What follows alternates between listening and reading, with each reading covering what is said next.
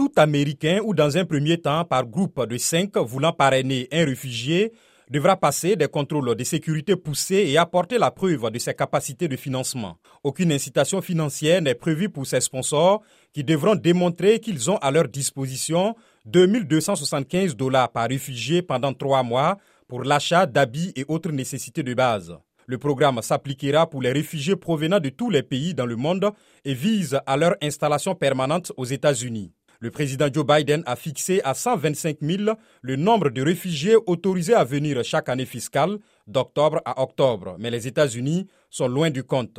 Le Welcome Court représente la plus grande innovation en matière d'accueil de réfugiés au cours des quatre dernières décennies, a affirmé le secrétaire d'État Anthony Blinken dans un communiqué. Au cours de la première année, l'objectif est de mobiliser jusqu'à 10 000 Américains pour accueillir environ 5 000 réfugiés, a-t-il dit.